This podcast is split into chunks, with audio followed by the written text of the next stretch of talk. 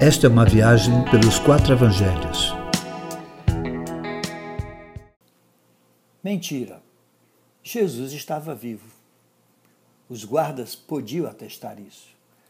Os soldados que ficaram de guarda no túmulo de Jesus ficaram aterrorizados com o que viram a ponto de desmaiarem. Ao levantar, o túmulo estava vazio. Amedrontados com o possível castigo que sofreriam, procuraram os principais sacerdotes e contaram o que havia acontecido. Essa verdade não era boa para os religiosos de Israel. Se Jesus já era uma afronta a eles enquanto vivo, agora, com a repercussão da sua ressurreição, eles não teriam mais o mesmo privilégio, pois o povo os seguiria, pois demonstraram um poder ainda muito maior. Eles não queriam perder privilégios e a posição de importância entre o povo. Era preciso fazer algo. Ali se estabelece uma aliança maligna entre a religião judaica e a guarda romana. Uma mentira for arquitetada para abafar a propagação da ressurreição de Jesus. O instrumento usado para comprar a verdade e enclausurá-la foi o dinheiro.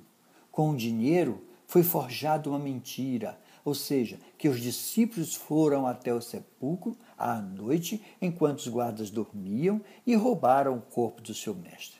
A religião usa o dinheiro para confinar a verdade e propagar a mentira. É o que acontece ainda hoje. O dinheiro é usado como atrativo ao povo, subtraindo a verdade do Evangelho.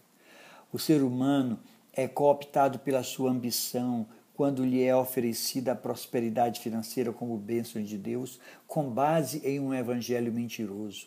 Ou seja, o dinheiro esconde a verdade, propagando o evangelho da mentira. Sem ressurreição, somos os mais miseráveis de todos os homens. Sem ressurreição, a morte prevaleceu sobre a vida.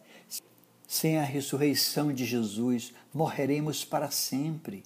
Sem ressurreição, Deus se revela como Deusinho, igual a qualquer um outro, pois foi incapaz de vencer a morte. Contudo, querido, a ressurreição de Jesus é a nossa maior esperança. Esperamos ver o vivo, esperamos que ele venha nos buscar para a sua morada celestial.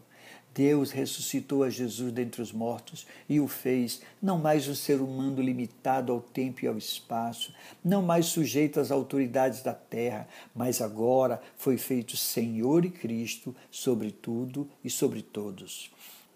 Deus começou com Jesus, algo que todos aqueles que nele têm a esperança experimentarão, ou seja, ressurreição dos mortos, pois Jesus ressuscitou, sendo as primícias dos que morrem.